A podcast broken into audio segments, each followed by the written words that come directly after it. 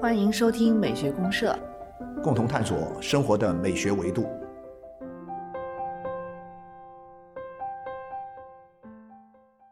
亲爱的听众朋友，大家好，我是生活美学观察家小明老师。我是可可老师，欢迎大家。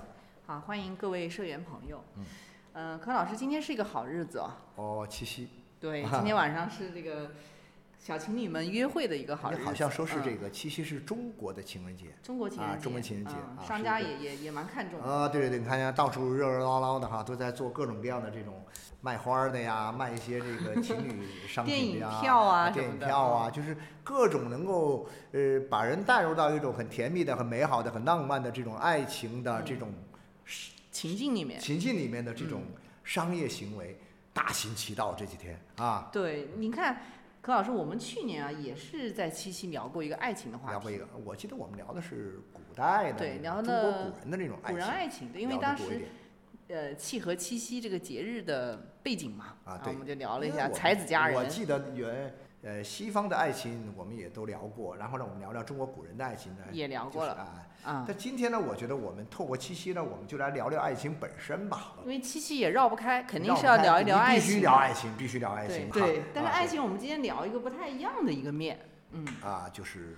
有一回您知道吗？有一个我们的社员朋友就是评论我们啊，当时就说给我们建议说，哎，两位老师可以聊一聊失恋啊。失恋。哎，我觉得这个朋友的这个点啊，很不一样，很特特别哈。没错，是啊。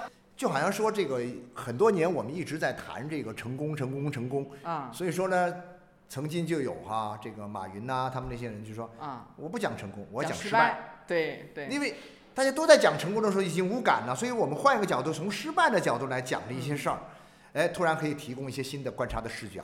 对，那同样的，我们在讲爱情的时候啊，如何爱的死去活来呀，如何的这样一种，只是讲甜蜜，只讲团圆，那其实也不完整，也不完整。所以说，我们换一个角度，我们聊失恋。啊，呃，所以呢，大家也别觉得说今天聊失恋很不吉利，对，不会不会不会。啊，其实听我们聊完就明白了，听我们聊完就明白了，你一定要听下去。我觉得可能从失恋这个角度来，能够更接近爱的本质啊，我觉得可能是这样的啊。从失恋的角度，我们才能真正看到爱情是什么真面目。嗯，对，爱情的真面目。没错，没错，没错。好，那些粉红泡泡都是假象。呃，没错，没错，或者说只是一种呃不完整的东西啊，对吧？哈，嗯。那听一首跟爱情相关的。跟爱情相关，我想听一下这个呃这个谁的啊？这是个肖邦的。啊，是肖邦跟乔治桑的。乔治桑，那对。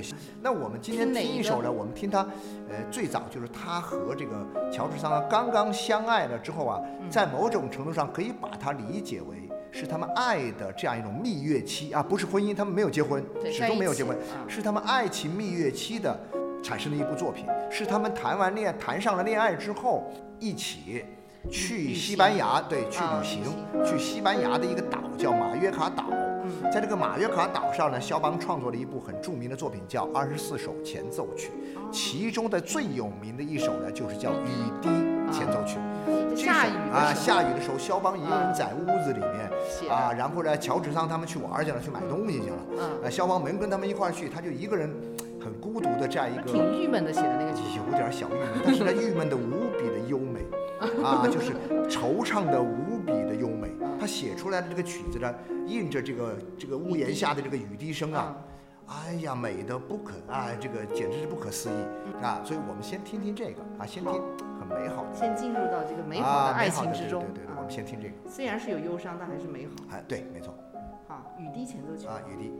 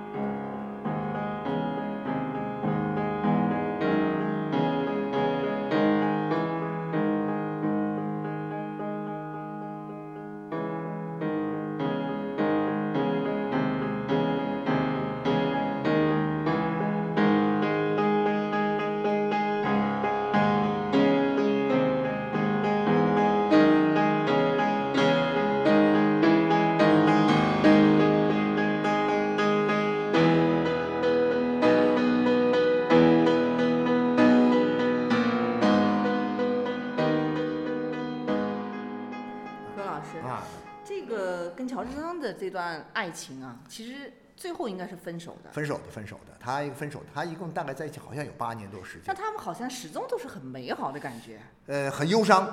呃，甚至是相互的折磨啊，呃，但是呢，有时相互的这种爱慕，又相互的这个呃促进啊啊，彼此呢，就是他不是因为作品里面感觉，我觉得是对对，我觉得没错没错，你你就拿雨滴这种来说也是一样的，就是说他们之间，其实我有一种感觉，我觉得他们相爱的这一刻，从相爱的一开始就已经注定了他们要失去对方的这样一种。啊，这种必然的命运，呃，因为什么呢？因为这就跟我们要要聊的这个爱情的本质有关呢。就是说，其实我们把我们。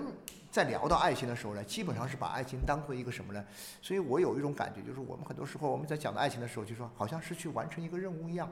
它是比较偏务实啊，偏务实的现实主义的爱情。有一种爱情，就说或者说很流行的爱情观，就是说是像要完成一个任务。比如说我到了一个青春期，我的我内心深处有这样一种冲动了，然后我要去找一个对象，啊，我要去找一个人去相爱，啊，去要然后呢找着这个人呢，我们谈谈谈，我们就迅速就结婚。他的目标是婚姻。啊，然后一结婚你就遇到一个问题，就是我们以前说的是说。婚姻是爱情的坟墓，然后呢，爱情就结束了啊。我们进入到婚姻的啊，婚姻的坟墓里面，对，走进坟墓啊，走进坟墓，走进教堂，然后我们走进坟墓啊，这个 呃是这种感觉。但是就好像，但是呢，我们讲到，当你牵手的那一刻，你是最幸福的，你是幸福的顶点，就结束了，戛然而止，就是一个任务完成了，啊，一件事情结束了，嗯，你的爱也就完结了，就有这种感觉啊。其实从恋爱关系上来讲的话呢，就分开了。都是失去了，其实都是失去，都是失去。所以呢，我们讲的这个失恋呢，其实指的是这个失去了的恋，而不是被失恋。对对对，啊，不是被失恋，就是说，呃，爱情终止了，就是失恋了。但这个里面呢，其实我们想探讨的还是比较纯粹一点的爱情观，对对对对。或者您您原来说过，我们讨论这个爱情观，唯情主义是吧？它包括，对对对，它包括什么呢？爱的获得和爱的失去。那我就会觉得，我们不讨论。婚婚姻的问题，对，我们只讲爱情。纯讨论爱情，就是我说的是唯情主义的一个说法，就是我们就讨论，把它当做一个情感的现象来纯粹的一种情感啊，情感现象来讨论。那从这些来讨论的话，其实我们就不得不说，要从爱情的本源上，源头应该对，从源头上来来来看。对，其实今天我想提供一个蛮特别的视角，就是我们可以从一个爱情的这个。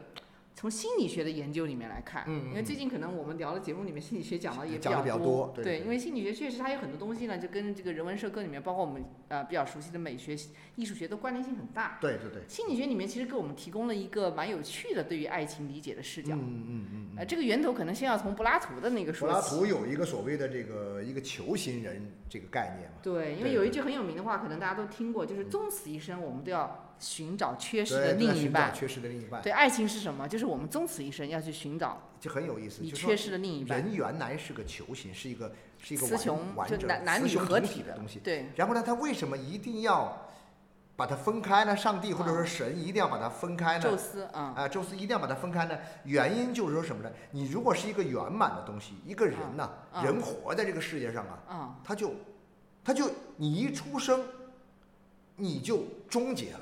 对，所以呢，你必须你出生之后是个完整的，我要把你分开，然后呢，你的一生就是一个有了一个使命感，就有了一个追求，我就得去追求另外一半。所以说，人是完整的，他那必须要分开。嗯，所以分开是人的命运，然而追求也是人的命运。那我们要去追求另外一半，就追求你身上所欠缺的东西。对对对。比如说，你可能原来是一个这个铮铮铁骨的，你就要去追求一种似水流情。对对对对。对吧？那反之亦然。所以，就男和女，它刚好是一个。就是互补。对对对，最早听说这个说法，其实我是在八十年代那个时候呢，读了这个张贤亮的一部小说，男人的一半是是女人。对对。那那会儿呢，说实在的，那会儿还很多事儿都不知道嘛，就觉得很奇怪，这标题很奇怪。啊。为什么男人的一半是女人呢？那我们就当时我记得就有一个问法叫，那女人的一半是不是男人呢？是的。所以是男人。所以当时我们很多，我记得有评论家就在说到，就说。期待这个张贤亮写下一部，写一个续编，续编就是女人的一半是男人，但是张贤亮没写，他就写了男人的一半是女人，因为他是个男作家，他说他只能写出男人的一半是女人，写不出女人的一半是男人来，啊。明白。他这个里面呢，柯老师，你知道，就是从柏拉图的这个关于球形人的这个理论出发，然后心理学家这个荣格啊，嗯他就提出来一个一系列的有关这个。呃阿尼玛和阿尼姆斯的这个说法，著名的一个说法，一个非常非常著名的一个心理的一个原型，就是一种他这个原型分析，对人格意向，这个人格意向。但是呢，这个阿尼玛和这个阿尼姆斯呢，这两个东西呢，它又是在一起的。对，虽然按照柏拉图那个说法，男人和女人分开了，然后呢彼此寻找属于他的另外一半。啊，但是呢，在荣格呢，我认为他又，呃，把这种观点呢又更进一步的内化了。对他内化。所以说，你虽然男人和女人作为两个一个实体本身个体已经分开了，啊，但是在分开的个体的身上呢，又内化了。有对方，对方 又把对方的内化在自己的里面。他为什么要内化呢？如果你不内化，你就找不着那个分开的那个人。要不然你怎么去找呢？你肯定心里有一个，比如说我作为一个男人，他有一个原型啊，有我我是一个男人，内心有一个阿尼玛，我肯定有一个阿尼玛。对，那所以呢，我要在生活中去找那个阿尼玛，找我的对象的时候，对。那一定是跟我的这个阿尼玛能够对得上，对，我才能找得着，要不然我哪知道茫茫人海中我找谁了？是啊，那反之也是，反之一个女性，她内心就肯定有一个阿尼姆斯，她有一个阿尼姆斯，对，她因为有了一个阿尼姆斯那这儿这个原型在这儿，她就会去对这个原型，对上了，那就找着了，是。对不上，那就继续找。啊，所以这个这个观念里面很有意思，是在于什么呢？就是当我们去寻找这个阿尼玛或者阿尼姆斯的时候，我们其实都是从自我内心出发，在寻找，就是自我情感的一个外在投射。说你别说什么呢，就是说对方合乎你心里的这个原型，嗯，找到的这个人，遇到的这个人嘛，不是你刻意找的，通常是遇到的这个人，跟你心里的这个原型，不管是阿尼玛的原型还是阿尼姆斯的原型，嗯。哎，对上了，契合度特别高，契合度特别高，你就找着了，你就一见钟情了，就一见钟情了。所以很多人说一见钟情是爱上了你自己了啊，所以这就是归结到 爱的爱的本质是什么？爱的本质就是这个，哎，你找到了这个人，你找到了这个你和你原型相匹配的这样一个对象。对，而且这个人其实一直都在你的内心，其实，在你的内心。但是呢，我们讲到，呃，你。这个类型呢，你必须要把它这个人格形象啊，你必须把它激活，你必须通过一个外在的这个对象，它是一个情感投射。对对对。对，在心理学里面叫投射。对，投射。啊，然后投投射之后呢，哎，你才能够看到，哦，原来他是这样子的，就是他不显性出来的话，你其实内心里面。它是一个很模糊的东西。对对对，我经常是这样想，就是说，有的时候我们在找对象的时候啊，就是说，哎呀，你为什么你会喜欢某些方面？它不是一个简单的哇，这个人漂亮不漂亮的问题。对，不是简单。有很多人就问情，为什么情人眼里出西施？对，那个西施其实就是你身上的这个阿尼玛。是的，是的。难过来，他让你的阿尼玛，他激活了你心里那个阿尼玛的原型，一下子在你面前显显形了，对照出来了啊。然后你就啊，那你就是我的另外一半，OK，你就相爱认定了。所以这个啊，对。然后当然我们讲到接下来的事情，当然这只是一个开始，对不对？这只是开始，这个一定要注意。仅仅是一个开始。对。如果说你找了这个阿尼玛啊，你觉得你找到一半了，然后你就消停了。不可能，不可能，因为在变化，因为你在变化，因为人的这个心理还是个动态的，是个动态，是个动态。对，所以当这个你投射的情感投射的这个阿尼玛投射出去这个对象发生变化的时候，矛盾就来了。对，因为每个人都会发生，比如说最简单的一个变化就是说，人会长大，人的容颜也会变化，性情也会变化，然后呢，他会关系也会发生变化，然后你心中的这个他跟你的这个心中的这个原型之间的这个关系就会出现。不稳定的状态会会出现很多错误，所以这个时候你应该怎么办呢？所以这个时候我们讲的就是说，在婚姻，如果说你是在婚姻当中的话，你就会觉得很烦，对不对？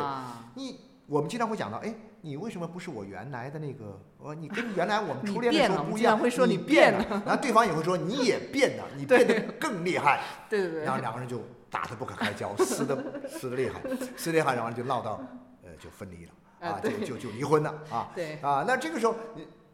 这种状态，我就会觉得说，我们理解爱情其实是，就是我们讲到，呃，一方面就是我们讲到什么呢？一方面就是，呃，就是这种爱呀，它其实是一种什么呢？它是一种纯粹的情感的现象。嗯。爱的本质就是爱自己。是。这是一个方面。然后失恋是什么呢？失恋是你发现他不是你自己。发现你不是，所以呢，失恋其实某种意义上呢，它也是爱情本质的一个很重要的方面。某种意义上来讲，其实爱情到最后的。终点它很有可能是分开，对，因为因为它没有这么简单嘛，你你自我情感投射到另外一个人身上，那另外一个人是一个非常复杂的，它有很多面，那就是没错没错，它有很多面。然后呢，就是说，为什么讲失恋是这个爱的一个本质呢？失恋是爱的本质，就是说，哦，你发现两个中间原来你找到的，你找到的这个东西很吻合的这个东西，它发生了变化了。变化了之后呢，于是呢就分开了，分开了你又又要去追。你分开了不就失恋了吗？嗯。然后呢，失恋了之后你肯定要去追嘛。嗯。你要去追求他，要去找那个原型嘛。嗯。又去找到那个你身上的这个跟你原型相匹配的这个对象的时候。嗯。所以呢，失恋是爱的前提，也是爱的本质。对你必须失了恋，你才会去有新的追求。所以我们经常会讲有一句话叫什么？就是一个少女她会为她失去的爱情而歌唱。哦，嗯，那对吧？因为你你爱情只有等到你失去了之后，你才会觉得它倍加可贵，然后呢，你才会去找一个，就是。继续去找那个，找到你心中的那个啊，男的是去找阿尼玛，女的是去找阿尼姆斯，对不对？您您讲的这个就是少女会为她失去的爱情歌唱呢，我觉得它还有一层意思啊，就是因为失恋呢，它其实也是一个，因为是自我的一个投射嘛，它其实也是一个自我的升级和修复的过程啊。通过这个是一个对，因为你通过你的一个投射之后，你在一个他人的身上，嗯，你发现了你的自我世界里面的那个阿尼玛或者阿尼姆斯的，它其实是有欠缺，是不完整的，对对对，是有问题的，那你就会去。修复它，对，然后去升华呀，或者说去这个去去提升它，更多的提升，对对，去完善。然后这个时候，其实你的也是内心的一种成长了。然后这个东西又投射出去，对，然后你再去寻找新的，对，然后不断的就是你的这个情感就会不断的去促进你的一个自我成长。所以我始终会觉得说，爱是什么？爱其实它就是一种不断追求的那个状态。嗯，就是。你真正的说我们在一起相濡以沫呀，相敬如宾啊，那个已经不是爱，已经不是爱了，已经不是。我也是赞同。真正是吧？真正的爱就是你有一种强烈的冲动，就是你身上这个阿尼玛也好，阿尼姆斯也好，他躁动不安，他一定要去找到，要去投射，投射在一个对象身上。这个投射的过程是寻找的过程，追求的过程，以及在你已经找到那个对象，你们之间的那个磨合的过程，嗯，这就是相爱的。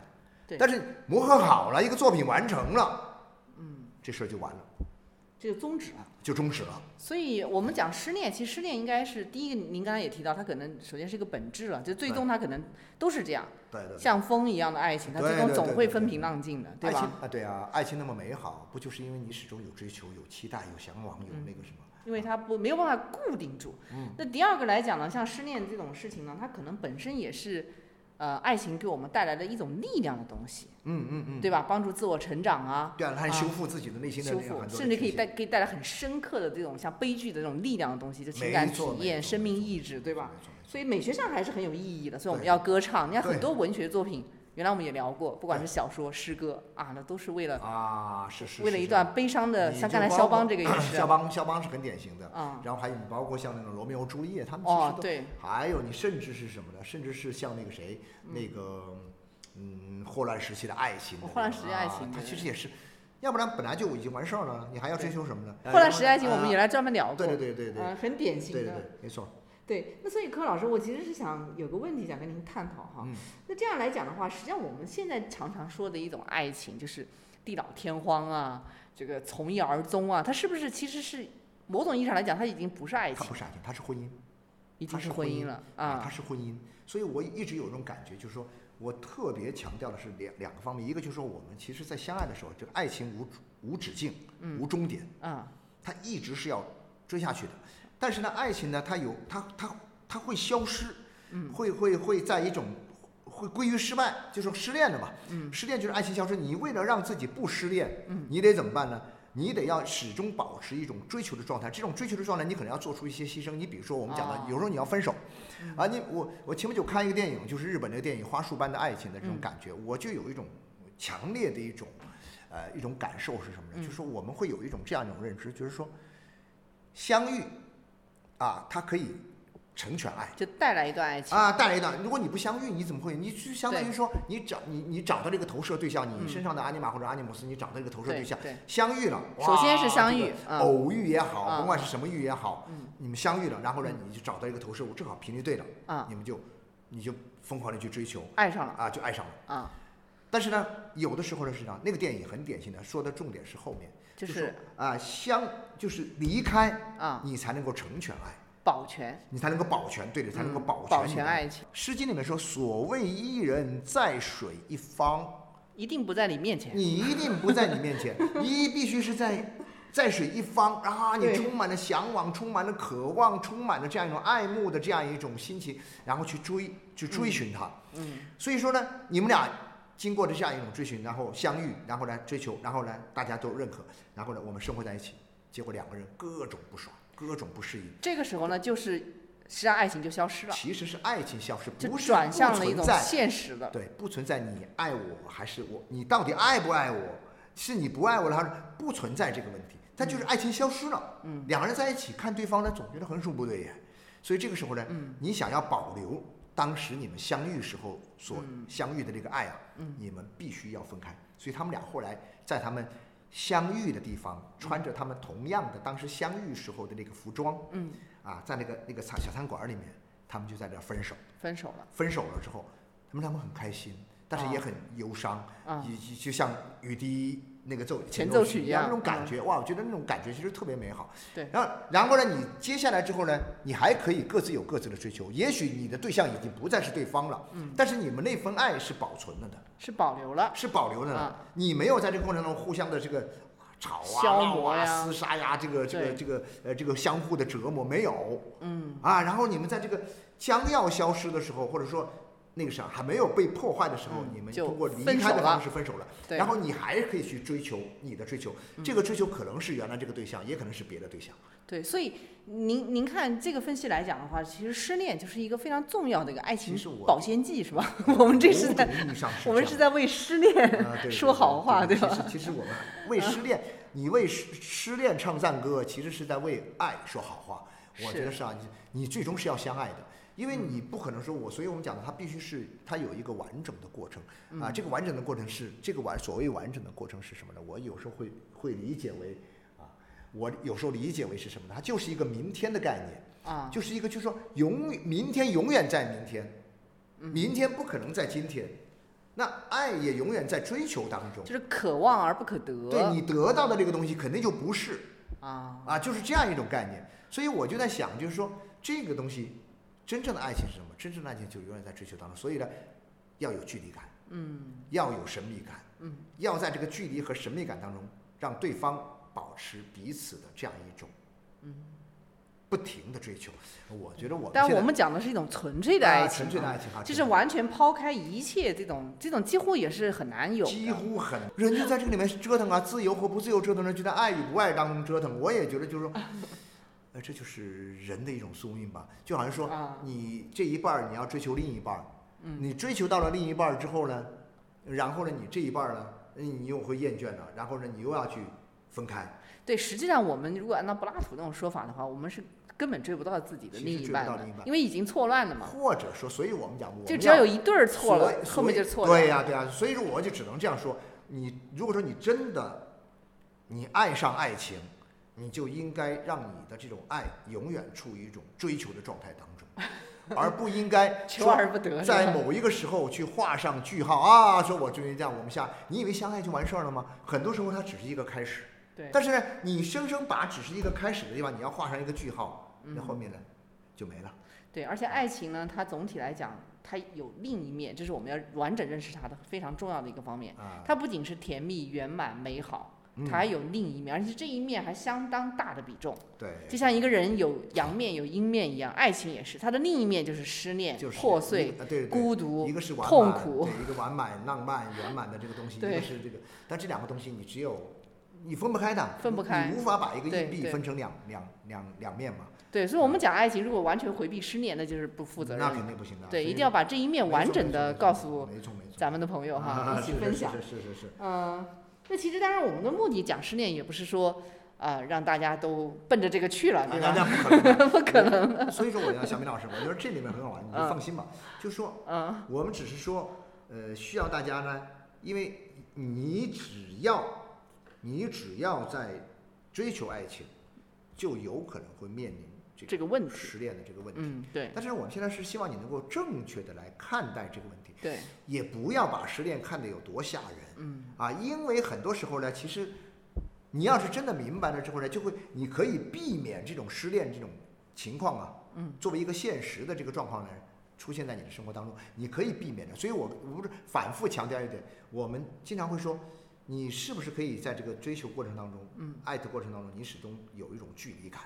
主要是爱情呢，它需要距离来保鲜，就是一对吧个保鲜的概念。？它是一个很重要的保鲜剂，就是一旦这个距离缩短了。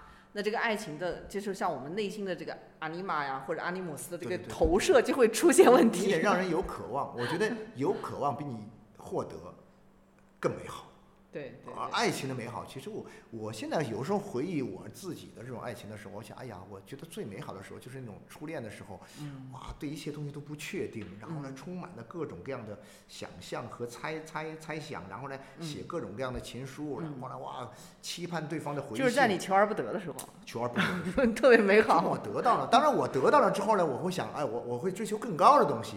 当然啊，如果说你们双方彼此真的是很相爱的话呢，当你去追求更高的东西的时候，他也会给你一个让你去追求更高东西的这样一种呃这种可能性。嗯。啊，否则的话，当你追求最高的东西的时候，对方还趴在地上，那你说你这个东西肯定就就它的频率得一样，对频率得，频要不然率得一样。要不然你就不就追求到别人身上去了吗？我觉得这事儿就麻烦了，频？率不一样，他他双方就错位了。对对对，而且这个中间呢，归结起来，你不管对方是怎么样的，其实都是你的一个自我投射。因此呢，很多问题的原因是在你自己身上。其实我们不是一开始说了吗？爱情相爱就最终爱情爱的就是自己啊。对，其实最终就爱的是你，必须明白一点，就好像很多人说这个观点好像是哇你怎么这么自私？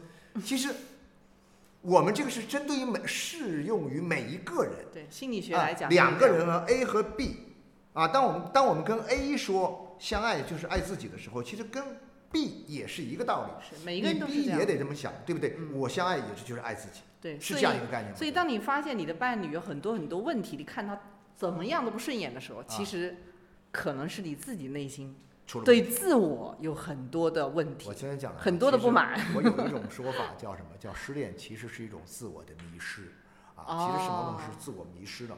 对啊，一下找不到那个什么东西的，正在哇，你没有那个投射，我们就经常会觉得说，我经常会想象那样一种画面，就是你在找一个东西的时候，对方一片空空茫茫，你什么都找不着的时候，跟你在人群中不断的去辨认啊，去识别，嗯，啊，去寻找的那种感觉是不一样的。你对你面对一片虚无的时候，人是最恐怖的。是啊，我觉得这个啊失恋的时候呢，往往那个时候可能是一种什么？一种嗯虚无的状态，自我的一种虚无的状态。啊，如果我们回到自我的这个辨别上来讲的话，那其实可以通过失恋来帮助自我更好的完美，对对，更好的成长。那这个就获得了力量了，对 啊，很有力量，很正面的嘛，对是不是？对而且就有了它的意义。是是是。啊那我们今天呢，就最后就把这个叫什么，听一呃首，呃，肖邦在跟乔治桑分手的时候写哦。的一首传歌传啊，歌，作品这时候已经是分手准备分手呃，就差不多要分手，啊大家已经其实啊心里都已经有了默契了。嗯啊，这次是最后一次了。他到哦呃洛昂庄园去度假的时候，第七次次去洛昂庄园度假的时候，家度假对他们家度假，他就在这种写的这种传传歌。哎，仍然是非常美好。所以我们不要因为惧怕失恋而拒绝爱情，但是同样呢，在接受爱情的时候，也要想到爱情的本质可能就是失恋没。错没错没错，接受一切吧，坦然的接受一切，这就是爱的礼物啊。啊，OK，好，好，谢谢大家，谢谢大家，好，七夕快乐啊，嗯，七夕快乐，七夕快乐。拜拜。